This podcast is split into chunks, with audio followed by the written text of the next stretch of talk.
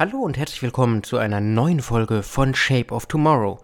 Wenn man aktuell die Tech-Presse liest, kommt man schwer an ihnen vorbei, den NFTs.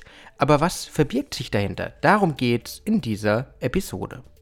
Shape of Tomorrow. Der Podcast rund um Innovation, Trends und die Zukunft. Mit Innovation Profiler Alexander Pinker. Vom Nischenmarktplatz über Promis bis hin zu weltberühmten Auktionshaus Christie's, sie alle sind auf den NFT-Zug aufgesprungen. Doch was bedeutet das genau? NFT steht für Non-Fungible Token.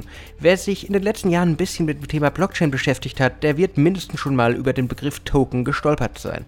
Token bezeichnet das Eigentum eines manchmal nicht materiellen Vermögenswertes, so beispielsweise einen Bitcoin der in einer eigenen Wallet die Kennzeichen des Eigentums an dieses Asset ausdrückt. Ein Token ist also ein digitaler Vermögenswert, der auf einer Blockchain transparent und sicher gespeichert und eindeutig am Besitzer zugeordnet ist. Und hier kommt nun NFT ins Spiel. Das Fungible bezeichnet leicht austauschbare Vermögenswerte, wie zum Beispiel Geld. Das ist so ein bisschen das alte Prinzip, das man schon von früher kennt, zum Beispiel dieser Nachbarstausch. Man gibt ein paar Eier weiter gegen Mehl und so weiter und so fort. Das heißt, NFTs sind einzigartige Vermögenswerte, die nicht leicht austauschbar sind, non-fungible, NFT. Ein Kunstwerk von einem berühmten Künstler ist in der Regel nur einmal vorhanden, nicht schnell ersetzbar. Genau für solche Tauschgeschäfte werden aktuell NFT verwendet. Ein Board Ape, wenn ihr schon mal drüber gestolpert seid, oder ein Cryptopunk, den gibt es nur einmal. Künstler wie zum Beispiel Beeple haben 21 Kunstwerke auf Nifty Gateway für 3,5 Millionen Dollar verkauft. Und so weiter und so fort. Das Ganze gibt es in allen möglichen Varianten. Und egal ob Musikstücke, Sammelkarten, Unikarte, Kunstwerke, Memes oder oder oder, die Anzahl dieser einzigartigen Objekte ist sehr begrenzt und können über NFTs verkauft werden beispielsweise über die Ethereum-Blockchain. Da wird auch die Sicherheit äh, der sich ändernden Besitzrechte gesichert und dokumentiert. Das heißt, jemand, der ein NFT anlegt, mintet das, dann wird es verkauft und der neue Besitzer wird immer nachvollziehbar eingetragen und hat den Eigentumsnachweis. Aber schauen wir uns doch einfach mal an, was jenseits von Board Ape und Co. überhaupt mit NFT gerade auf der Welt passiert. OVR.ai hat zum Beispiel die Eröffnung einer virtuellen Galerie für NFT-Künstler bekannt gegeben. Und wenn man zu den aktuellen Hype um Non-Fungible Tokens betrachtet, ist das aus PR-Sicht der absolut glückste Zug. Besonders mit dem Blick darauf, dass die meisten Künstler aufgrund der anhaltenden Pandemie ihre Werke nicht ausstellen können, bietet OVR mit ihrer Galerie eine tolle Alternative zu Museen und Sammlungen. Mittels der App für Android oder iOS können interessierte äh, Nutzer die Blockchain-basierten Museen besuchen und die virtuelle Kunst bewundern.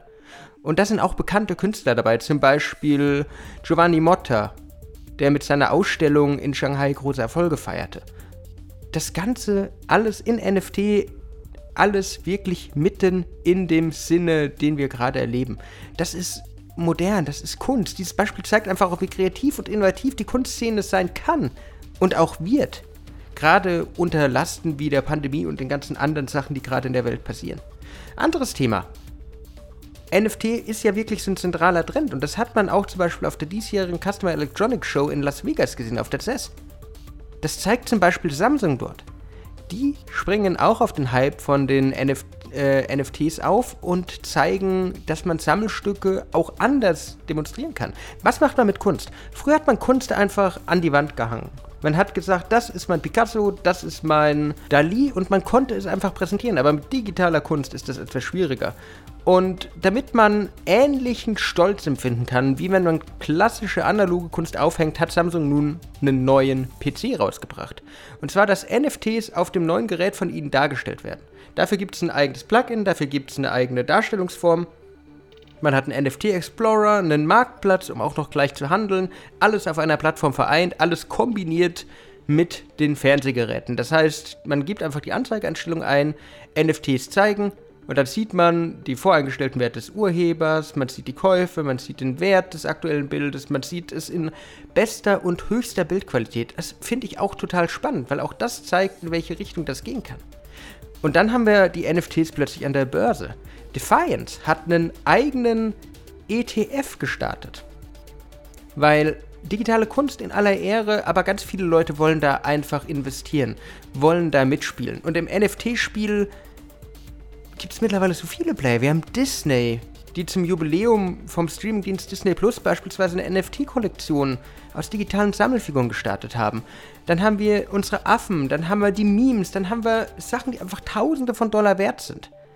Und seit neuestem gibt es den eigenen NFT-ETF mit dem Namen NFTZ, welches allen Anlegern an der Börse einen Zugang zur Blockchain-basierten Kunst ermöglicht. Die ETF-Verwalter Defiance sagen dabei, dass es ganz ähnlich ist wie bei anderen Trendthemen wie 5G, Wasserstoff oder Specs. Man kann in diesen Trend investieren. Dabei gehen keine Besitzrechte über von digitalen Gütern, aber man profitiert trotzdem am Wandel dieses ganzen Trends, man profitiert trotzdem an der ganzen Entwicklung. Und zum Schluss, und auch das darf man bei neuen Trends natürlich nie vergessen, gibt es noch den Ansatz des Gamings. Hier ist Play to Earn ein riesiges Argument. Und Play to Earn kennt ihr vielleicht von Spielen wie Candy Crush oder allen anderen Spielen, wo ihr einfach Geld zahlt, um voranzukommen. Und das gibt es auch mit NFTs. In diesem Fall von Axie. Axie ist äh, ein bisschen wie Pokémon, Axie Infini äh, Infinity.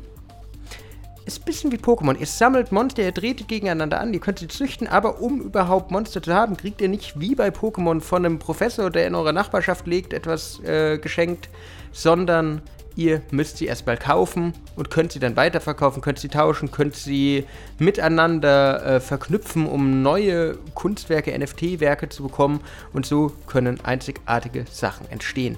Und ihr seht es allein bei diesen ganzen Aufzählungen, das ist ein ganz spannender Weg, den wir gerade gehen. Und aktuell gibt es natürlich, wie bei allen Technologien und Prozessen, auch einiges an Problemen.